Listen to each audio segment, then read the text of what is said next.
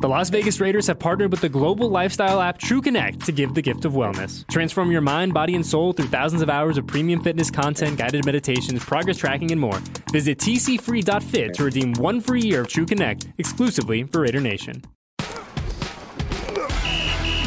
Estás escuchando las noticias Raiders en la red de podcast de los Raiders.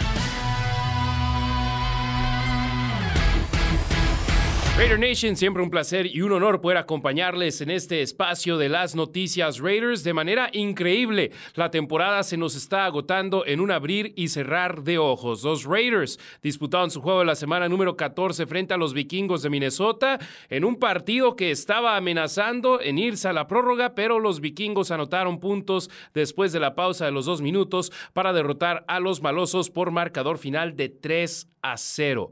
Lo escucharon ustedes bien. 3 a 0.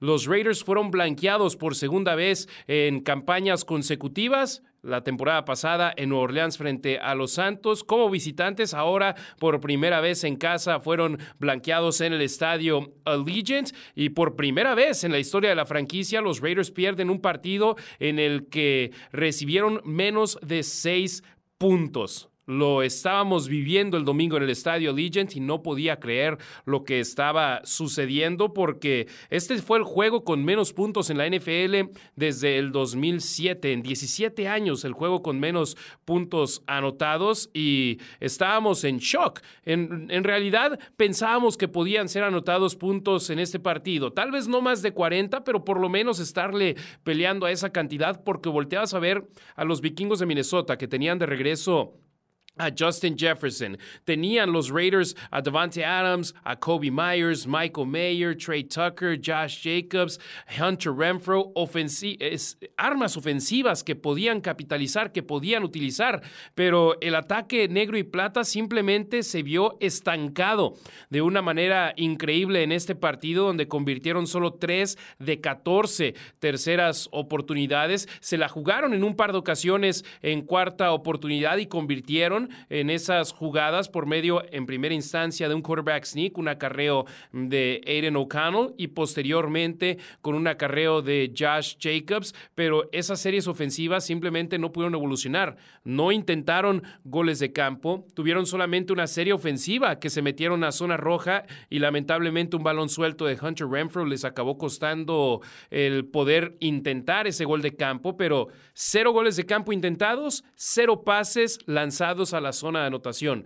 Así de mal se vio la ofensiva del conjunto negro y plata. El segundo juego menos productivo a la ofensiva por parte de los Raiders, solamente por encima del partido frente a los Leones de Detroit, donde los malosos tuvieron 157 yardas. Después de ese partido contra Detroit, fue banqueado Jimmy Garoppolo. Ahora, tras este partido contra el conjunto de los vikingos de Minnesota, ¿qué sucederá? Porque es una semana corta para los Raiders. El jueves estarán recibiendo a los cargadores de Los Ángeles acá en Las Vegas. ¿Se animarán a hacer un cambio en la posición de mariscal de campo o continuarán igual? Los vikingos de Minnesota no se vieron del todo bien, o más bien no se vieron nada bien con Joshua Dobbs como su mariscal de campo los primeros tres cuartos en el partido del domingo. Hicieron un cambio y metieron a Nick Mullins en el último cuarto y Mullins hizo lo suficiente para que los vikingos consiguieran tres puntos. Era todo lo que se necesitaba en este partido para ganar. Tres puntos y ellos fue lo que consiguieron, lo que capitalizaron y lo que pudieron hacer en este enfrentamiento. O con esta estadística. En terceras oportunidades, 3 de 14 el conjunto de los Raiders. Uno de tres entre una y tres yardas. Uno de cinco entre cuatro y seis yardas de distancia con el marcador de la primera oportunidad. Uno de uno en siete de nueve yardas y cero de dos en diez o más yardas. Pero lo que más me llama la atención es que todas las terceras oportunidades de los Raiders, en todas se fueron por ataque aéreo, se fueron conjugadas de pase. Eren O'Connell completó ocho pases en 11 intentos en terceras oportunidades, avanzaron 70 yardas los Raiders, convirtieron nada más tres, pero también importante decir, tres capturas de mariscal de campo en este partido. Colton Miller se perdió su tercer juego de esta campaña por una lesión de hombro. Volvió en el partido frente a los jefes de Kansas City, donde no se vio del todo bien y acabó saliendo del partido sobre el final del encuentro cuando el juego ya estaba fuera de distancia por múltiples posesiones a favor de los jefes. Aquí no jugó en este partido. Los Raiders hicieron movimientos en la línea ofensiva, teniendo a Taylor Mumford como tackle izquierdo. Jermaine Illuminor como tackle derecho y por el centro la fórmula que han estado utilizando toda la campaña. Andre James por el centro, a su izquierda como guardia Dylan Parham, a su derecha Greg Van Roden, que ha hecho una buena labor en esta campaña 2023, su primera con el conjunto de los Raiders. El problema es que se acaba lesionando Andre James en este encuentro, sale del partido, no regresa y tienen que hacer movimiento en esa línea ofensiva. Eh, ponen a Dylan Parham como centro, el jugador de segundo año que los Raiders eligieron en la tercera ronda en el 2022. Y e incluyen a, Jordan Meredith como guardia izquierdo en este partido. Entonces no, no hay constancia en esta línea ofensiva. Lamentablemente las lesiones le están pegando a los Raiders en estos momentos y con una semana corta, eh, sin duda alguna hay interrogantes sobre los jugadores que podrán ver acción o no en este partido después de lo físico que fue ese juego del domingo frente a los vikingos, donde los Raiders tuvieron 72 jugadas en las cuales su defensiva estuvo sobre el emparrillado. Solamente 53 a la ofensiva. Y a pesar de que la defensa estuvo sobre el campo 72 jugadas, esa unidad comandada por Patrick Graham hizo una labor extraordinaria. Lamentablemente, este equipo de los Raiders, a pesar de recibir menos de 10 puntos, a pesar de recibir solamente 3 unidades, acaban sucumbiendo. De hecho, es la primera vez desde el 2005 en el que pierden un juego en el que recibieron menos de 10 unidades. Y esto en gran parte, insisto, la ofensiva, volteas cómo fueron blanqueados, la manera en la que tuvieron 5, 3 y fueras en esta ofensiva y donde en solamente dos series ofensivas pudieron ejecutar jugadas en el en el lado del campo de los vikingos de Minnesota, superando la yarda número 50. Eso sin duda alguna es preocupante de una manera increíble como el ataque de los Raiders, a pesar de tener todas estas piezas, a pesar de tener todas estas armas, no pueden hilar jugadas en las cuales eh, logran avanzar en el campo, logran poner a su equipo en posición de anotar puntos y cuando lo hacen, lamentablemente tienen la primera pérdida de balón antes del cierre. Al final, los Raiders tuvieron tres pérdidas de balones, eh, incluyendo pérdidas de balón en sus últimas dos series ofensivas. Eh, una intercepción de Aiden O'Connell y después un balón suelto cuando ya el reloj había estado en ceros y los Raiders con un pase completo a Devante Adams superaron la mitad del campo, pase lateral a Greg Van Roden y cuando Van Roden intentó un pase lateral acabó contando como un fumble recuperado por los vikingos de Minnesota. Ojo con la situación de Josh Jacobs. Primero hablamos de lo que me preocupa más y después le vamos a dar sus flores y de una manera increíble a la defensa de los Raiders.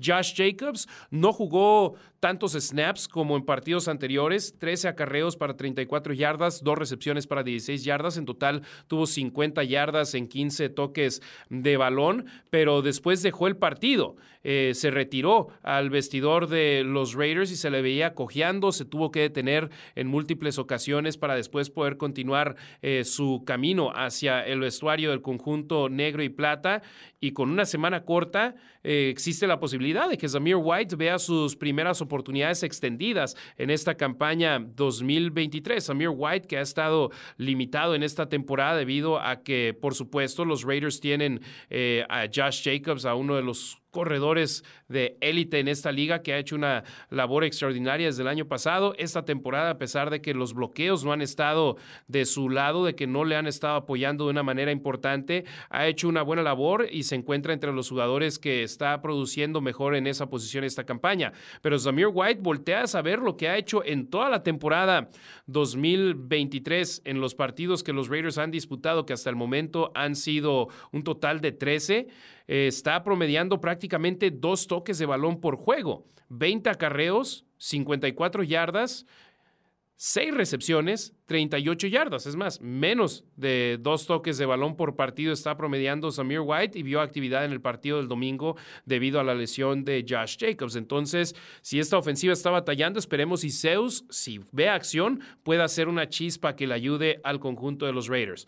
Davante Adams, siete recepciones para 53 yardas, pero sabemos que la mayoría, o bueno, un poco más de, un poco menos de la mitad de ese yardaje se dio en esa última jugada del partido con con los Raiders intentando un milagro para conseguir la victoria. Jacoby Myers, cinco recepciones, 25 yardas, uno de los partidos más discretos de Kobe con los colores de los malosos. Y Hunter Renfro, tres recepciones, 46 yardas, su mejor partido de esta campaña 2023, pero lamentablemente va a ser opacado por ese balón suelto que le acaba costando a los Raiders la oportunidad de anotar puntos en este encuentro. Fue la serie ofensiva que más profundo llegó en este partido y lamentablemente los castigos se cuestan caro, caros a los Raiders porque su primera serie ofensiva duró 8 minutos, 12 jugadas, fue la más extendida, la más productiva, pero después un castigo en un holding cuando los Raiders ya se habían metido a la zona roja en un acarreo de Josh Jacobs, los echó hacia atrás y después una captura de mariscal de campo, los sacó de territorio de gol de campo. Después volteas a ver esta situación, estaban en la zona roja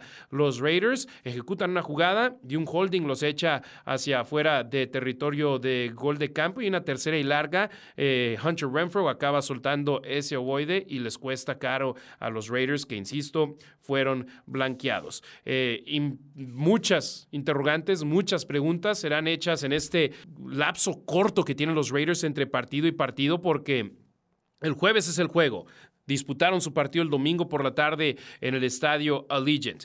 Solamente estos tres días, lunes, martes, miércoles, tienen para intentar generar algo que haga olvidar lo que sucedió el domingo en el estadio Legend, porque mucha gente está diciendo que es la peor derrota de los Raiders en años recientes. Yo personalmente volteo a ver ese partido frente a los Santos de Nueva Orleans el año pasado, donde los Raiders tenían a su quarterback titular, donde tenían a todos sus jugadores sobre el emparrillado y donde se pensaba que los Raiders podían arrancar una seguidilla de partidos para ponerse en una buena posición para meterse a la postemporada. Aquí los Raiders tenían marca de 5 y 7, los Raiders están con su tercer quarterback, o bueno, digámoslo así, fue como comenzó la temporada, con su tercer quarterback en la profundidad de su plantilla, un novato que muchos creían que no iba a haber esta acción, esta campaña, y es el que está sobre el emparrillado, y a pesar de ello, una derrota por solo tres puntos, por una posesión. Contra los Santos, al medio tiempo, ese partido ya estaba más que definido. No se metieron a, más allá de la yarda 50 hasta la última serie ofensiva los Raiders. Acá fue un caso completamente diferente donde la ofensiva no funciona, pero volteas a ver la manera en la que esta defensa ha avanzado y mis respetos para el gran trabajo que ha logrado hacer el conjunto de negro y plata. Volteas a ver las cinco capturas de mariscal de campo que consiguieron en este partido, dos de Max Crosby, una del novato Tyree Wilson, una más de Robert Spillane que está teniendo una temporada increíble, la mejor para él como su profesional, que por cierto vayan y voten por Rab Spillane y por todos los jugadores de los Raiders en Raiders.com para que sean elegidos al Pro Bowl, al tazón de los profesionales. Y una captura también para Janarius Robinson, su primera en la NFL. Hace un par de semanas contra Kansas City hizo su debut teniendo tres jugadas sobre el emparrillado. En este partido tuvo 14 y tuvo su primera captura de mariscal de campo, así que felicidades para él. Tuvimos algunas de sus declaraciones en la previa del partido que publicamos en Raiders.com, así que la línea, línea, defensiva de los Raiders hizo un buen papel en este partido, un total de 8 tacleos para pérdida de yardaje, 24 presiones al mariscal de campo rival. Una muy buena labor por parte de esta defensa de los Raiders, que por supuesto cuando hablamos de la defensa de los malosos necesitamos hablar de Mad Max Crosby. Dos capturas de mariscal de campo en este encuentro, llegó a 13 y media en la campaña 2023, una nueva marca personal. Tiene 18 tacleos para pérdida de yardaje, empatado para el mejor registro en esta estadística en la NFL con Daniel Hunter de los vikingos de Minnesota. Y sus 76 tacleadas son número uno en toda la NFL esta campaña entre linieros defensivos. Felicidades también a Max Crosby, que llegó a 51 y media capturas de mariscal de, de campo. Eh, es el jugador número 5 en la historia de los Raiders en capturas de mariscal de campo y apenas el quinto en la historia de esta franquicia que tiene un legado impresionante en defensiva, en ofensiva y en todas las unidades, pero en defensa volteas a ver lo que hicieron jugadores como Greg Townsend, como Howie Long y es increíble decir que Max Crosby es apenas el quinto jugador en la historia de los Raiders en superar 50 capturas de mariscal de campo mientras portaban los colores negro y plata y es el único que lo ha hecho entre sus primeras cinco campañas en la NFL. Greg Townsend, por supuesto, número uno, 107.5 en ese departamento. Jugó del 83 al 97 con los Raiders y aunque lo hizo en menos partidos en 77, Max Crosby lo hizo en 79. El llegar a 50, Greg Townsend no lo hizo hasta su sexta campaña como profesional. Max Crosby lo está haciendo en su quinta. Los otros jugadores que superaron las 50 con los Raiders, por supuesto, ya mencionado el líder histórico Greg Townsend, Howie Long, Anthony Smith y Bill Pickle. Por cierto, Greg Townsend, yo platiqué con él, lo entrevisté hace un par de años en un evento de la fundación de, encabezada por Fred Beletnikoff y por Angela Beletnikoff, y él me decía que él encantaba que Crosby es uno de los jugadores que él estudia la historia no solo de los Raiders, sino de la NFL y que él sabe lo que está persiguiendo y que lo que él está persiguiendo Max Crosby es Greg Townsend y que él espera que un día puedan estar ambos como los únicos jugadores en la historia de los Raiders con capturas en los triples dígitos. La defensa de los Raiders, un trabajo extraordinario. Eh, limitaron a Minnesota a solamente 99 yardas por aire. Jack Jones jugó de nueva cuenta con los Raiders y me gustó lo que vi de él en gran parte de este partido, a excepción de esa recepción de Jordan Addison en el último cuarto que ya puso a Minnesota en territorio de gol de campo. Falló con esa tacleada, pero tuvo más jugadas positivas que negativas en este encuentro. A Mick Robertson y Nate Hobbs, dos elementos drafteados por los Raiders, demostrando por qué deben ser titulares con el conjunto negro y plata. Y en general, esta unidad defensiva de los Raiders, mucho respeto para ellos, les damos sus flores, hicieron un trabajo extraordinario el sábado. Patrick Graham y su staff de cocheo, felicidades para ellos, pero lamentablemente la frustración es más que justificada por parte de jugadores, por parte de entrenadores, por parte de la afición, por parte de ustedes, Raider Nation, porque es era, había sido imposible para los Raiders perder un juego en los cuales en los cuales habían permitido menos de seis puntos. Y eso por fin sucede el domingo en el estadio Allegiant. Y eh, ahora, ¿qué va a cambiar? La defensa esperemos pueda seguir de la misma manera porque a pesar de que este jueves viene el equipo de los cargadores de Los Ángeles, van a llegar sin su mariscal de campo, sin Justin Herbert, que sufrió una lesión frente a los Broncos de Denver, una fractura, fractura en, su, en uno de los dedos de su mano con la cual lanza el balón. Eh, fue sometido a cirugía, fue puesto en la lista IR, así que está fuera el resto de esta campaña Justin Herbert y en su lugar va a jugar Easton Stick, jugador que fue elegido por los cargadores de Los Ángeles en la quinta ronda del draft del 2019, que firmó con el equipo de nueva cuenta en esta temporada baja, el pick número 166 eh, producto de la Universidad Estatal de North Dakota en el nivel FCS por debajo de la División 1, pero en ese nivel ganó 49 de sus 52 partidos en campaña regular, 8.693 yardas por aire, 88 touchdowns por aire y un total de 129 anotaciones, todas marcas de la Universidad Estatal de North Dakota por tierra, 2.523 yardas y 41 touchdowns, que son un récord para la conferencia Missouri Valley del nivel FCS eh, para mariscales de campo por medio de ataque terrestre. Pero, ojo, 2019, 2020, 21, 22 y ahora 23. Ha estado cinco años en la NFL. Solamente ha participado en dos juegos. Uno en el 2020, donde solo estuvo dos jugadas sobre el emparrillado, completó un pase para cuatro yardas y un acarreo para menos dos yardas. Y un partido en esta campaña 2023, donde entró eh, por, tras la lesión de Justin Herbert en contra de los Broncos de Denver y donde no fue espectacular, donde tuvo una buena serie ofensiva, pero que de ahí en más no hemos visto a un Easton Steck de una manera constante en la liga contra los Broncos. 13 pases completos en 20 24 intentos, 52.4% de efectividad, 179 yardas, 0 touchdowns, 0 intercepciones. Fue capturado en dos ocasiones, pero prácticamente la mitad de esas yardas ofensivas se dieron en una serie y algo que dicen por parte de los cargadores es que vieron cómo se empezó a sentir más cómodo sobre el emparrillado y hoy él sabe, Easton Stick sabe que él es el mariscal de campo titular de los cargadores de Los Ángeles. Él va a tomar todos los snaps en los walkthroughs que van a realizar los cargadores esta semana eh, corta antes del partido contra los Raiders y tal vez entre con un poco más de confianza, porque volteas a ver a la ofensiva de los cargadores, número 10 en ataque aéreo, número 26 en ataque terrestre y número 16 en puntos por partido son peligrosos cuando lanzan el balón. Y ahí es donde los Raiders necesitan tener cuidado en este aspecto. Donde pueden capitalizar es en la defensa de los cargadores. Número 29 en contra del ataque aéreo, 261.9 yardas por partido. Número 16 en, eh, por medio de yardas terrestres de sus rivales, 113.2 yardas por juego. Y número 18 en puntos por partidos permitidos. Aquí el dilema es para capitalizar en que la defensa de los cargadores ha sido lo más débil que ha sido en, años recientes, es que tu ofensiva necesita ser efectiva. Y ya sea Aiden O'Connell, ya sea Jimmy Garoppolo, ya sea Brian Hoyer, sea quien sea el que sea el quarterback de los Raiders,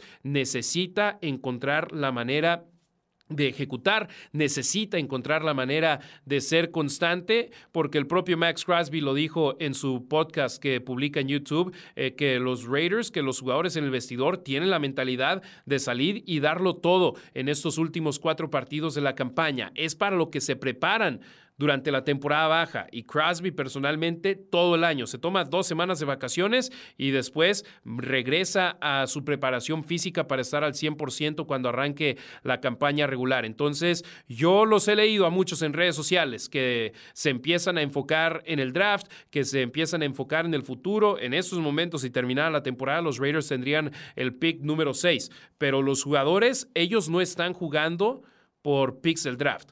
Muchos están jugando por sus chambas en la NFL. Este staff de cocheo de los Raiders está jugando para demostrar por qué deben de seguir con el equipo. Y de una manera u otra, los Raiders, si ganan los últimos cuatro partidos de la campaña, que yo lo sé, parece misión imposible, terminarían con marca ganadora y necesitarían ayuda en combinación de resultados para colarse a la, postemporada. Pero mientras exista una posibilidad matemática, los jugadores van a querer seguir haciéndolo. Y es más, aunque quedasen eliminados matemáticamente, los jugadores van a salir al campo estos últimos cuatro juegos a buscar la victoria y espero que lo hagan para que recompensen a la Raider Nation y que quede un mejor sabor de boca antes de que culmine la campaña regular eh, por ahí del 6 o 7 de enero. Todavía no hay fecha oficial para ese partido frente a los Broncos de Denver que será en el Estadio Legend, pero cuando culmine la campaña regular que quede un buen sabor de boca y que digan hay piezas para poder hacer algo el próximo año, ya sea con los coaches que hay ahorita o con coaches nuevos, con la directiva que hay ahorita o con directiva nueva. Lo que se quiere es que el futuro de los Raiders sea uno brillante y se necesita comenzar a jugar bien, aunque sea solamente para quedar ilusionados cuando llegue a su final esta campaña 2023. Es semana corta Raider Nation, así que el contenido va a salir rapidito previo al partido frente a los cargadores de Los Ángeles, así que sigan en sintonía de la cuenta de YouTube arroba los Raiders oficial, vayan a raiders.com diagonal español para también estar al pendiente de ese reporte previo que ponemos previo a los partidos, la entrevista mano a mano la estaremos subiendo próximamente, así que sigan aquí en sintonía con nosotros y el jueves los esperamos 5.15 de la tarde, tiempo de Las Vegas, 7:15 de la noche, tiempo del centro y la Ciudad de México. Ahí pueden escuchar la transmisión en raiders.com diagonal en vivo. Eh, la transmisión oficial del equipo en español con su servidor amigo Harry Ruiz, con mi compañera eh, Mayra Gómez. Estaremos con ustedes una hora previa al partido y después una hora de programa post juego. Espero hayan disfrutado de este episodio de las noticias Raiders, aunque lamentablemente compartimos algunas cosas que son negativas porque es lo que aconteció sobre el emparrillado, pero agradecemos de gran manera su sintonía, agradecemos sus comentarios aquí en nuestra cuenta de YouTube. Nos encanta tener esa retroalimentación de ustedes y esperemos tener su sintonía la próxima semana. Gracias a Alexandra, gracias a Feni, gracias a todo el equipo de Silver and Black Productions. Soy Harry Ruiz desde el cuartel general de los Raiders llevándoles este contenido en español para ustedes, familia de la Raider Nation. Nos vemos la próxima semana. Gracias por escuchar las noticias Raiders en la red de podcast de los Raiders. Descarga la app de los Raiders o visita raiders.com diagonal español para más información y contenido.